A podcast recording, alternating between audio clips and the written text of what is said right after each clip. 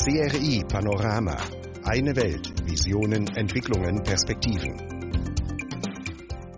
Hallo liebe Radiofreunde und herzlich willkommen zu einer neuen Ausgabe von CRI Panorama. Am Mikrofon in Beijing begrüßte Sie heute Zhang Chen. Beginnen wir die Sendung wie gewohnt mit einem kleinen Überblick über das heutige Programm. Zunächst sprechen wir einmal über Wu Shengquan, einen Experte für Kuh-Embryo-Transfer. Danach berichten wir über Restaurierung der großen Mauer bei Jiankou. In unserem anschließenden Beitrag stellen wir Ihnen den langfristigen Mechanismus gegen Armut im Kreis Kangping in der nordostchinesischen Stadt Shenyang vor. Danach widmen wir uns der traditionellen Medizin der Miao-Ethnie und in den letzten Minuten unserer heutigen Sendung berichten wir Ihnen über den erfolgreichen Schutz der Wildtiere in Henan in Zentralchina. Mit CRI Panorama am Puls Chinas und der Welt. Wir bringen Wissenswertes und beantworten Ihre Fragen.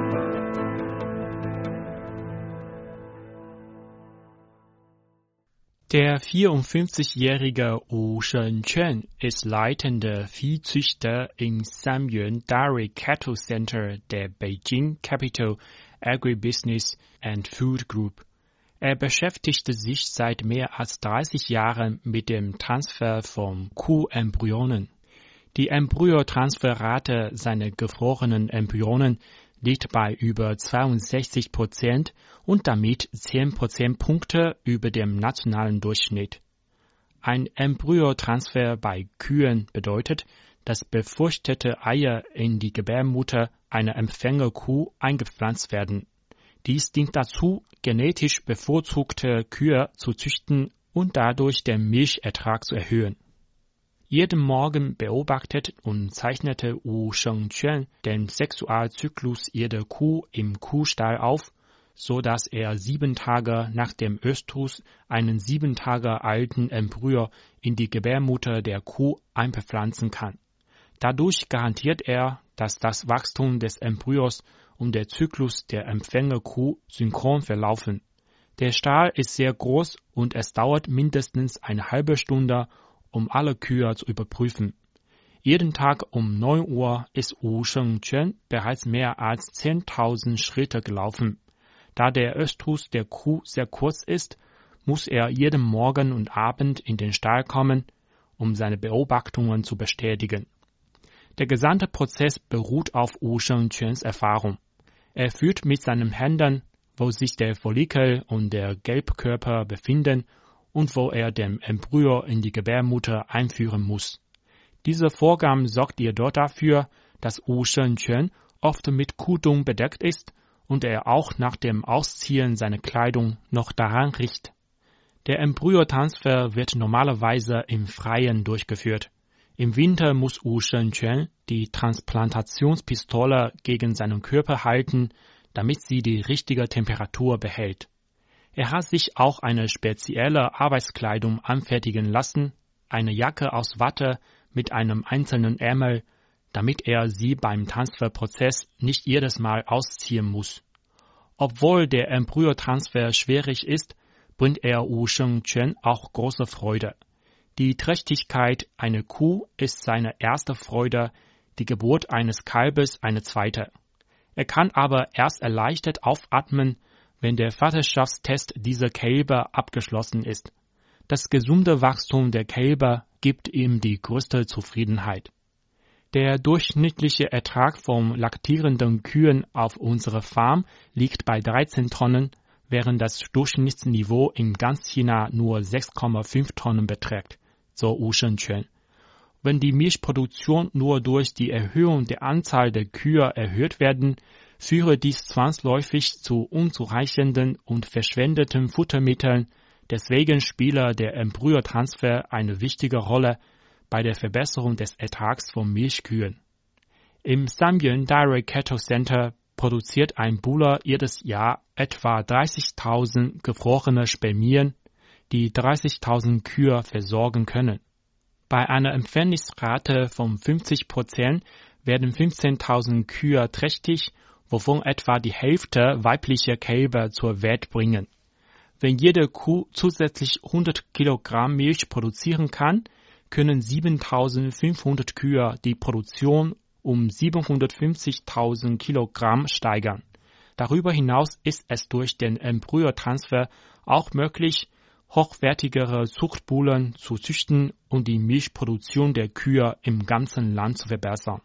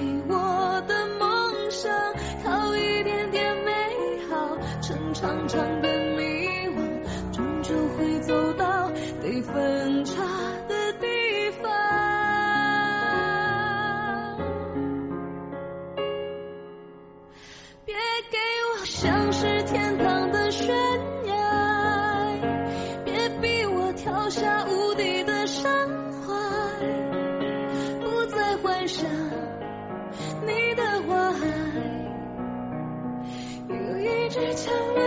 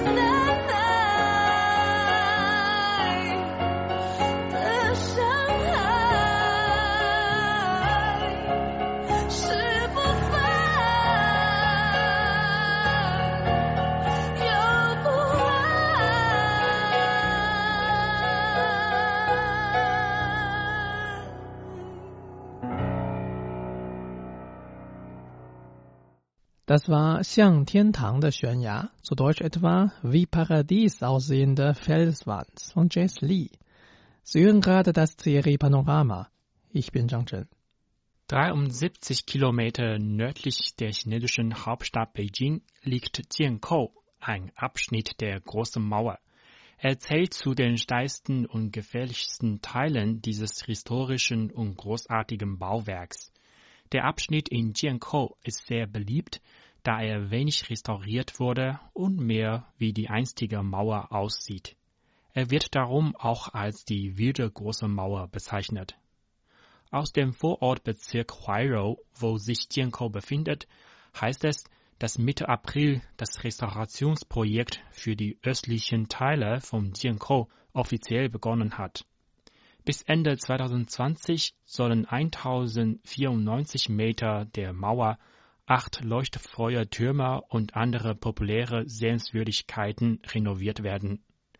Laut Zhang Tong, Direktorin des Huairouer Verwaltungsamts für Kulturdenkmäler, zielt die Renovierung vor allem darauf ab, potenzielle Sicherheitsrisiken wie Einsturzgefahr zu beseitigen und gleichzeitig die architektonischen Merkmale vom Jiankou sowie die einzigartige Landschaft entlang der großen Mauer beizubehalten. Um den alten Baustil vom Jiankou gut erhalten zu können, hat man bei den Vorbereitungen auf Spitzentechnologie gesetzt. Dazu zählen unter anderem Luftaufnahmen und Drei-Dimension-Modellierung. Mit einer Gesamtlänge von 7952 Metern wurde die große Mauer vom Jiankou ursprünglich während der Tang-Dynastie erbaut und während der Ming-Dynastie restauriert. Der Abschnitt wurde im Laufe der Zeit beschädigt, da er zu den wenig geschützten Teilen der Großen Mauer weit entfernt von der chinesischen Hauptstadt gehört. Seit 2016 beschäftigt sich Beijing mit Rettungsprojekten für die wilde Große Mauer, wobei bisher ein 2232 Meter langer Mauerabschnitt und elf Wachtürme restauriert wurden. Bei der Restauration ist die Stärke über die Fahrzeuge und Maultiere, die Materialien und Werkzeuge transportieren, relativ kurz, sagte Cheng Yongmao, technischer Berater des Restaurationsprojekts. Sie müssen meistens von den Arbeitern selbst befördert werden. Laut Cheng stellt die komplizierte und veränderliche Topographie der östlichen Teile von Jiankou die archäologischen Arbeiten und die Reinigung in der Anfangsphase der Restauration vor große Herausforderungen. Zugleich erschweren die abrupten Steigungen und heraufragende steile Klippen vor Ort die Restaurierungsarbeiten. Alle Bauarbeiter, die für dieses Projekt nach Beijing gekommen sind, müssen zunächst 14 Tage in medizinischer Quarantäne bleiben, um ihre Gesundheit und Sicherheit während der Covid-19-Epidemie zu gewährleisten. Außerdem müssen sie auch zusätzliche Fortbildungen für die Restauration alter Bauwerke und Prävention des neuartigen Coronavirus abschließen. Die Große Mauer steht auf der Schutzliste des UNESCO Weltkulturerbes und ist eine der ikonischen Sehenswürdigkeiten Chinas. Angaben zufolge plant die Beijinger Stadtregierung, einen Kulturgürtel entlang der Großen Mauer aufzubauen.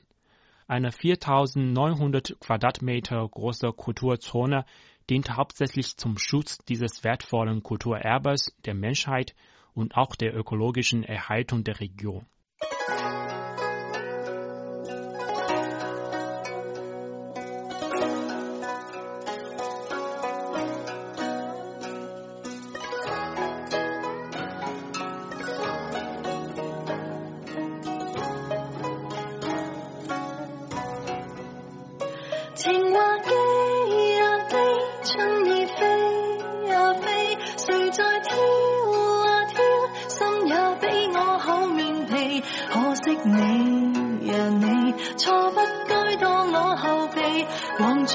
欢月灯照你绝美明月美呀美似桂花好燕丹飞。谁在唱呀唱忽冷春意笑或美最憎你呀你。错将飞吻接落地上青天公阙中点醒你。凭圆月抱照照万里，一对鸳鸯水里戏，圆月高照美上美，此爱不要实习气，正等你。你飞天再去遁地，寻花后年月弯弯，不玩把戏。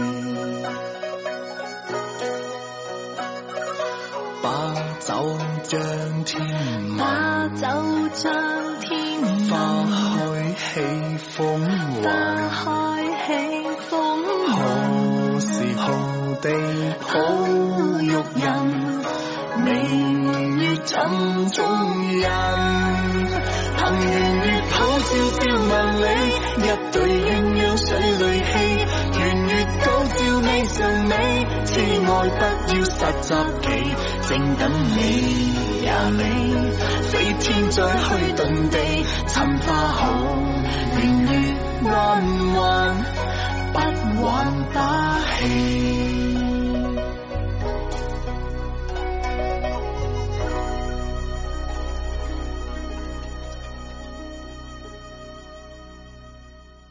Willkommen zurück. Sie hören Serie Panorama.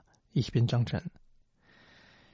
Die chinesische Regierung sieht die Armutsbekämpfung, die Verbesserung des Lebensstandards und die Realisierung eines gemeinsamen Wohlstands als den Grundsatz ihrer Verwaltungsaufgabe. Aber das Problem kann nicht alleine durch finanzielle Unterstützung gelöst werden. In der Praxis konfrontiert man sich oft mit der Realität, dass in manchen armen Haushalten zu wenig über aktive Armutsbekämpfung nachgedacht wird. Und es mangelt an Ideen und Techniken. So ist es schwierig, einen langfristigen Mechanismus zur Fortbildung gegen Armut aufzubauen.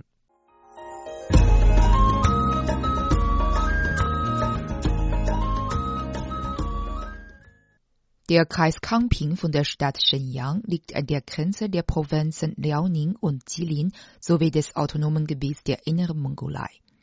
In diesem Kreis gibt es 43 arme Dörfer und über 6000 gemeldete arme Familien. Die betreffenden Behörden haben sich für eine tiefe Armutsbekämpfung eingesetzt und den armen Leuten geholfen, einen Weg zum Wohlstand zu finden. Über das Ergebnis der Armutsbeseitigung in den vergangenen Jahren sagte der stellvertretende Kreisvorsteher Kong Dejun. Nach der politischen Richtlinie hat die Kreisregierung die Armutsbekämpfung als Hauptaufgabe und größte Entwicklungschance angesehen. Ein deutlicher Erfolg ist schon erzielt worden. Der Kreis ist zuerst in der Provinz vom Titel Armutskreis befreit worden. Vorsteher Kong beklagt, dass es in der Praxis in manchen armen Haushalten zu wenig über aktive Armutsbekämpfung nachgedacht worden sei. Und es habe an Ideen und Techniken gemangelt. So sei es schwierig, einen langfristigen Mechanismus gegen Armut aufzubauen. Im Prozess gegen Armut finden wir, manche Einwohner sind abhängig von dem Kapital oder den Lebensmitteln, die von der Regierung zur Verfügung gestellt wurden. Solche Gedanken müssen abgelehnt werden und die Einwohner sollen motiviert werden, ihre Qualifikationen zu verbessern und sich von der Armut zu befreien. Dazu wird die Regierung Technik und Ausbildung anbieten und besonders den Einsatz im Bereich der Bildung optimieren. Wenn wir großen Wert auf die Ausbildung legen, können sich die Bauern mit dem Projekt beschäftigen und sich dadurch qualifizieren.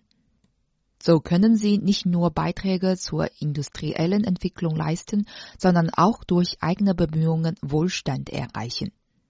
Die 47-jährige Dorfbewohnerin Li Wenwei beschäftigte sich früher mit der Versicherungsarbeit. Aber das Einkommen war unstabil. Seit 2018 begann der erste Dorfsekretär Song Nannan sie auszubilden. Sie hat angefangen, Eier online zu verkaufen.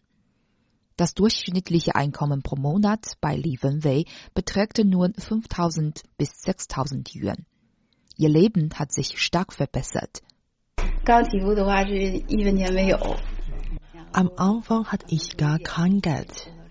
Ich habe gelernt, wie man die Bestellungen übernimmt und wie man online arbeitet. Ich kaufe die Eier bei den Bauern und verpacke sie fertig. Dann wurden sie per Express ins ganze Land verschickt. Auf diese Weise kann ich viel mehr verdienen als früher und sehe die Hoffnung zu Wohlstand. Innerhalb von sechs Monaten betrugte das Absatzvolumen der Eier vom Dorf Liujiazun mehr als 200.000 Yuan. Song Nannan plant, mit diesem Kapital landliche Böden zu erwerben und die kollektive Wirtschaft zu entwickeln. So wird die Fähigkeit der Dorfbewohner erhöht. Aber um den langfristigen Mechanismus gegen Armut aufzubauen, sollen die Maßnahmen zur Erhöhung des Einkommens der armen Leute erweitert werden. Zum Beispiel hat das Dorf Dongsheng vom Kreis Kangping die Anbaufläche des Mais tatkräftig vergrößert. Der Mais wurde durch die Genossenschaft kollektiv verwaltet und umweltfreundlich gepflanzt. Das Einkommen ist damit verdoppelt worden. Dazu erklärte der Kreismeister Liang Qiang. 他这个通过合作社进行的统一耕种。die Genossenschaft organisiert das Pflanzen, die Verwaltung und die Bestellung sowie den Verkauf kollektiv. Dadurch werden die Effekte maximiert. Durch den Einsatz der Maschinen sind die Anbaukosten niedriger. Mit einem großen Umsatz gewinnen wir mehr Mitrederecht bei der Festlegung des Preises auf dem Markt. So sind die Gewinne auch gestiegen. 投入少，产出的效益多，中间的话它的利润就多了。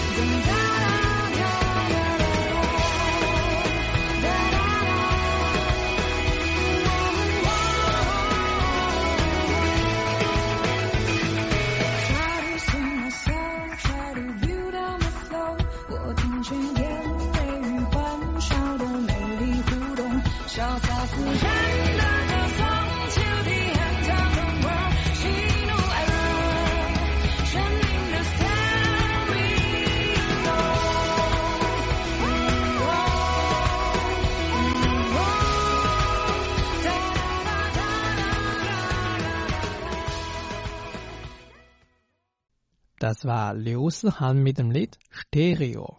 Sie Serie Panorama. Ich bin Zhang Chen. Die traditionelle chinesische Medizin TCM kann auf eine Geschichte von mehr als 2500 Jahren zurückblicken. Als ein wichtiges immaterielles Kulturerbe Chinas umfasste dieses antike medizinische System auch medizinische Theorien verschiedenster nationaler Minderheiten des Landes.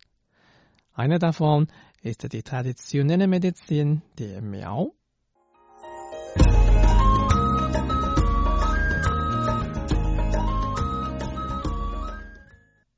Die Miao sind eine der 55 ethnischen Minderheiten Chinas. Sie leben hauptsächlich in der südwestchinesischen Provinz Guizhou. Ihre traditionelle Medizin gilt als ein wichtiger Bestandteil ihrer Kultur und Tradition. Nun suchen Mitglieder dieser Volksgruppe nach einer Möglichkeit, die Miao-Medizin in der heutigen modernen Gesellschaft zu erhalten. Der 60-jährige Wang Zhengshi behandelt täglich Patienten mit der traditionellen Medizin der Miao. Das medizinische Wissen der Miao wurde in seiner Familie bereits über neun Generationen hinweg weitergegeben, von seinen Vorfahren bis zu seinem Sohn. Wer als ein qualifizierter Meerarzt arbeiten will, muss bescheiden sein. Ich fing bereits im Alter von acht Jahren an, das medizinische Wissen von meiner Familie und von erfahrenen Ärzten zu lernen. Jedes Mal, wenn ich ein neues Heilmittel ausprobiere, teste ich die Wirkung zunächst an mir selbst, um meine Patienten vor möglichen gesundheitsschädlichen Folgen zu schützen. Mein Job toleriert keine Fehltritte. Laut der Theorie der Miao-Ärzte ist die menschliche Gesundheit sechs schädlichen Einflüssen ausgesetzt. Dazu gehören Verletzungen und Giftstoffe. Die meisten Behandlungen der Miao-Medizin können jedoch mit westlicher Medizin nicht erklärt werden. Der 25-jährige Wang Sifan ist der Sohn von Wang Zhengshi. Drei Jahre lang hatte er westliche Medizin studiert. Er vertritt die Meinung, dass sich die Miao-Medizin und die westliche Medizin gegenseitig gut ergänzen. In der westlichen Medizin spielen fortschrittliche Technologien bei der medizinischen Behandlung eine wichtige Rolle. Bei der Miao-Medizin dagegen geht es um über Generationen hinweg überliefertes Wissen. Ich möchte die Gemeinsamkeiten zwischen den beiden medizinischen Systemen finden. Ich glaube, das kann sehr gewinnbringend sein. Seit jeher verfügen die Miao über besondere Methoden zur Heilung verschiedenster Beschwerden, von Knochenbrüchen bis zu Schlangenbissen. Aber die Miao haben keine eigene Schrift. Alle Konzepte werden mündlich überliefert. Daher ist es schwierig, sie zurückzuverfolgen. Wang Zhengshi erklärt, die meisten Miao-Familien haben eigene medizinische Rezepturen. Wenn die älteren Generationen sterben, geht das Wissen jedoch häufig verloren. Ich fühle mich schrecklich, wenn solche Rezeptoren verloren gehen. Um sie zu schützen, habe ich mich entschieden, fünf Jahre lang alle Rezeptoren, die ich gelernt habe, auf Hochchinesisch niederzuschreiben. So können die jüngeren Generationen die Rezeptoren der traditionellen Miao-Medizin lernen und weitergeben. Wang Zhengshi schlägt außerdem vor, die Beschränkungen für ambulante Ärzte aufzuheben. Solange diese in der Lage seien, Krankheiten zu heilen, sollten sie eine Arbeitserlaubnis erhalten. Auf diese Weise könne den Hilfsbedürftigen geholfen werden und die traditionelle Medizin am Leben erhalten werden. Yuan Taozhong beschäftigte sich seit 50 Jahren mit der Medizin der ethnischen Minderheiten in China. Er rät der Öffentlichkeit, diesem medizinischen Erbe unvoreingenommen zu begegnen. Wenn man die kulturellen und geografischen Einschränkungen berücksichtigt, dann kann die Heilwirkung der traditionellen Methoden wie der Miao-Medizin gar nicht überschätzt werden. Der beste Weg zur Überlieferung der Miao-Medizin ist, sie mit modernen Mitteln weiterzuentwickeln.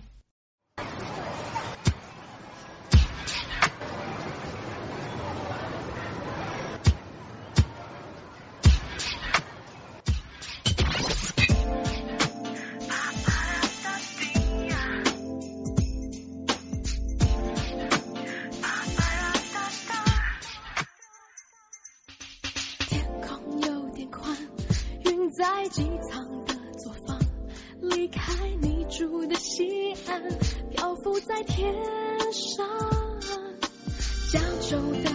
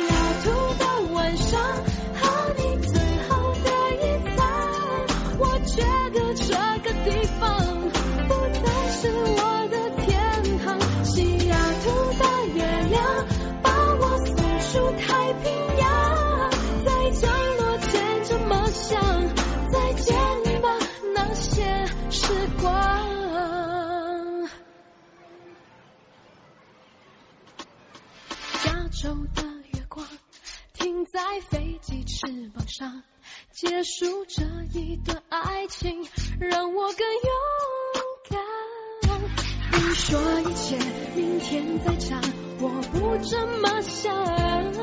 我很伤感，你爱幻想，我们不一样。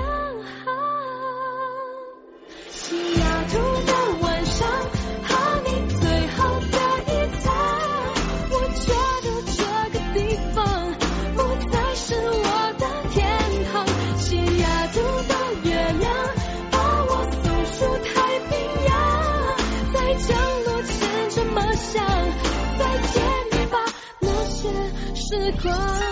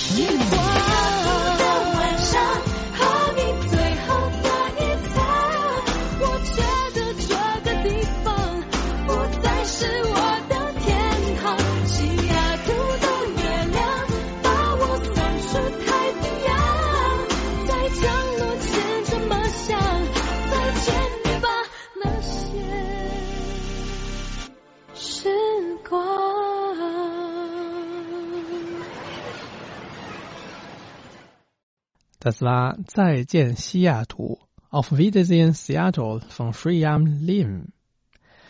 Willkommen zurück. In der zentralen chinesischen Provinz Henan ist die Zahl der vom Staat geschützten Wildtiere der ersten Klasse wie der Großtrappe, dem Schwarzstorch und dem Gänsersäger deutlich gestiegen. Einige Wildtierarten, die lange nicht zu sehen gewesen waren, erscheinen wieder in der Provinz.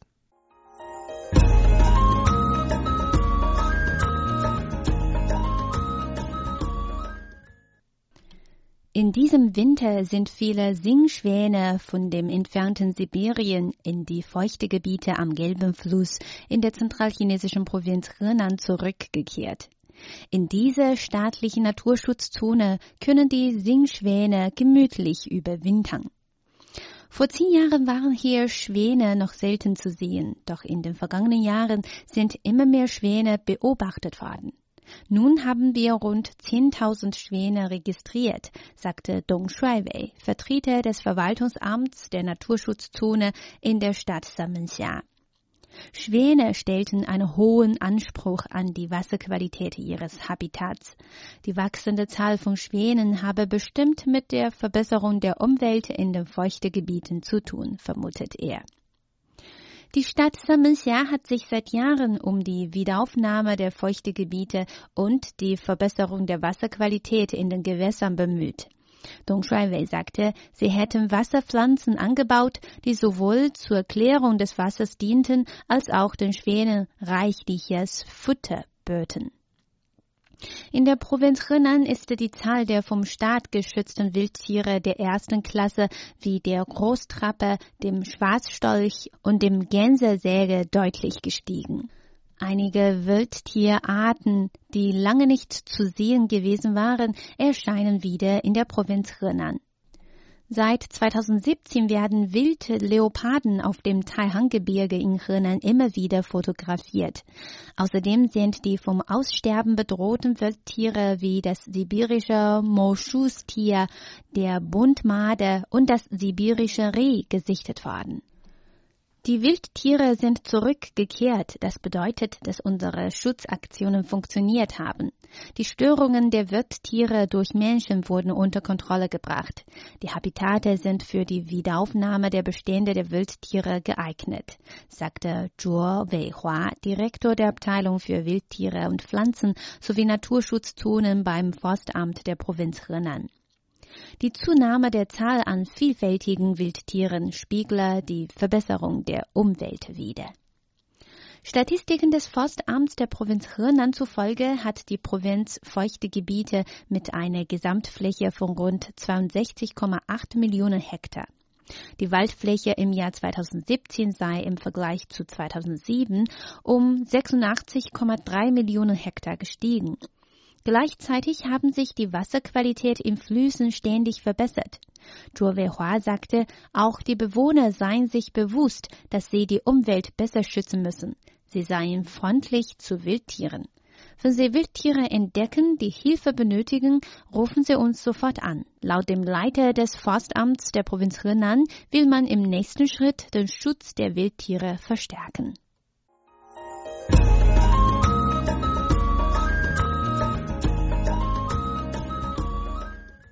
Damit sind wir leider schon wieder am Ende unserer heutigen Sendung angelangt. Wir sagen Tschüss mit dem Lied Ai de Qixian, Friest der Liebe von Xue Zhiqian. Zhang Chen verabschiedet sich von Ihnen. Macht es gut und 再见。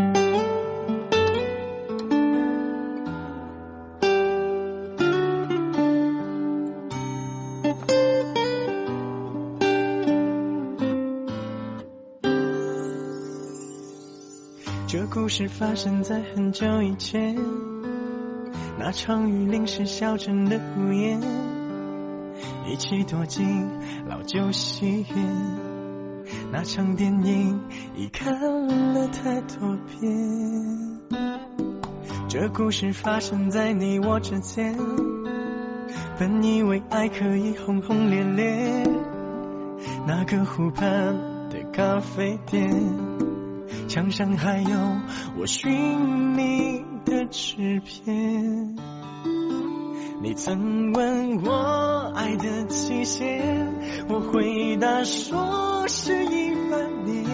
原来只是电影画面煽情的表演。如果当天勇敢一点，我愿做他云的少年。那些只是旅行季节，我的一厢情愿。这故事发生在很久以前，那场雨淋湿小镇的屋檐，一起躲进老旧戏院。那场电影已看了太多遍。这故事发生在你我之间。本以为爱可以轰轰烈烈，那个湖畔的咖啡店，墙上还有我寻你的纸片。你曾问我爱的期限，我回答说是一万年。原来只是电影画面煽情的表演。如果当天勇敢一点，我愿做踏云的少年。那些只是旅行季节，我的一厢情愿。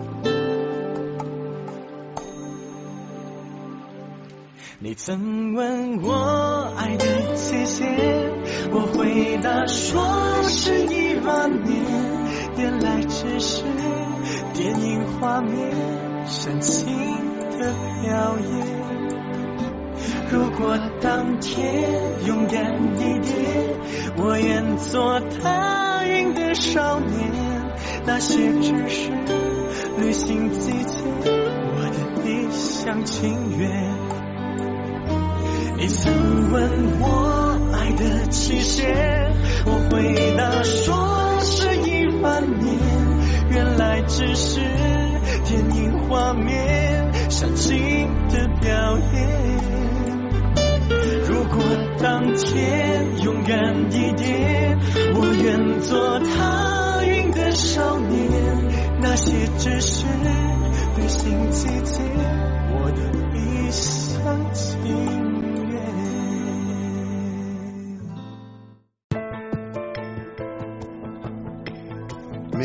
CRI Panorama am Puls Chinas und der Welt. Wir bringen Wissenswertes und beantworten Ihre Fragen.